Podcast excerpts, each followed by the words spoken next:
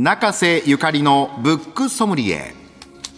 本のエキスパート中瀬さんにおすすめの一冊を紹介していただきます。今日の一冊は何でしょうか？はい、えー、上永マダムさんが書かれたラザロの迷宮というあのミステリー。ミステリー。はい。もう直球勝負のミステリーですね、はい。面白かった、あの神永学さんは心霊探偵八雲シリーズとかあの結構天命探偵とか怪盗探偵山猫とかとかのシリーズでも大人気なんですけどもこれもめちゃくちゃ本格的なノンシリーズのしのもう上永さん多分代表作になると思うんですけれども、もう本当にね1ページ先さえ予測できないノンストップミステリーというコピーがもう本当にねなんていうのかなどんでん返しの波状攻撃っていうか、本当ですね。うん、うわうわうわともう後半、ななんか怒涛でしたよね。声が出るぐらい驚きますよ。怒涛のがあるんですけどもこれまあどういうあのまあつまりこう読者がねまああのミステリーですからあれこれ多分推理が始まるわけですよ。こう結構特殊な設定からねすね。始まりますから。これだから知恵比べですよね。上永さんが仕掛けはい。た謎をはい読み手はどの段階で気づけますかって話ですよね。そうなんです。はいで、それ多分、これを、まあ前半を、まあ途中まで読んで、まあ後半に差し掛かってもいいや、もうかなり読んでも、まあ最後の1ページまで、この構構成を予測できる人は多分いないと思うんですいよ。まあうちの相当のミステリー読みもやられたって言ってましたからやられねま。す気持ちよくやられますはいそうなんです。これどういうまあ話かというと、あんまりね、こうあんまネタバレ的なことは話せないんですけども、あの、まず湖畔にあるよ洋館があって、そこを友人と共に訪れた月島リオという、まあ、ミステリー作家がいるんですよね。で、そその、えっ、と、まあ、そこで殺人事件の犯人を当てる脱出型の謎解きゲームゲームが開催されるっていう設定で、で、男女8人の参加者がいるんですけども、その参加者たちの前で、まあ、謎解きゲームだったはずが、本当の殺人が起きるっていう。もう超そそられる設定ですよね。はいそうなんです。犯人は誰か。で、一方、えーあの、刑事の沢という女性が出てくるんですけども、あの、血まみれでやってきた男がいて、A という男がいて、その、あの、A という男はな、なんか、ま、他人の血を浴びているし、まあ、様子がおかしいということで、そこでその、あの、本庁の刑事、久我とコンビになって、いろんな手でこう、男から聞き出していくんです。催眠とかも使ってこう聞き出していくんですけども、記憶をとにかく全て失っている状態なんですよね。血まみれの男がね。はい、でこの全く別々の事件があのふまあ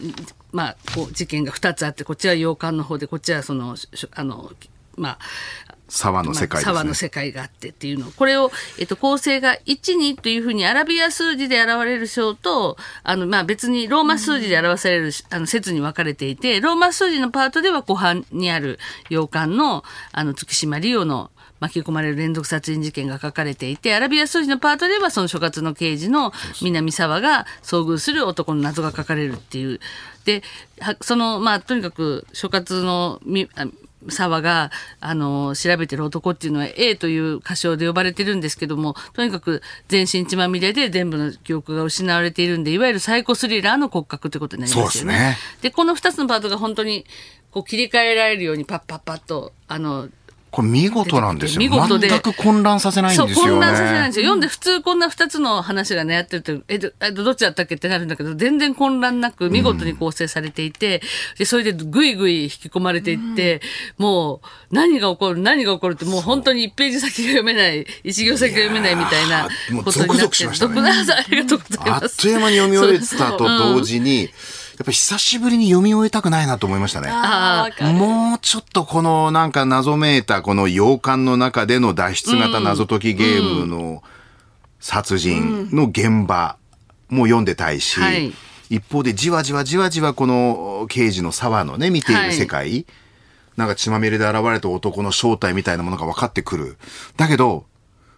この二つの世界がどうつながるの。そうなんですよ。ここですよでね。私も一応ねミステリー大好きなんで予想もう予測していくんですけど次々となんかあれ？違うみたい。どうも違うって裏切られてああ違う違う。えじゃあこうなの？あこれも違う。えこんなことがみたいなことでもうこう来る？こう来ちゃうの？っていうね畳みかけてくる衝撃がずっと続くんですよね。本当にあのもう声が出る嘘って声が出る感じなんで、まあ、書店の方たちもねもう本当衝撃とか驚愕という言葉をかえ超えた緻密なロジックに何度も思考停止しそうになりましたとか、すべてに気づく人すごすぎですとかね、そういう声がもう続々と来てて、あの、ミステリー読みの人たちも、もう、あの、これは、こん、ここまで読者を翻弄するミステリーも珍しいとか、確かもう、わざわざわざの波状攻撃、あなたは迷宮に潜む構造を見通せるかとか、いろんなコピーが、あの、推薦文が来てますけれども、とにかくあの、これちょっと、わ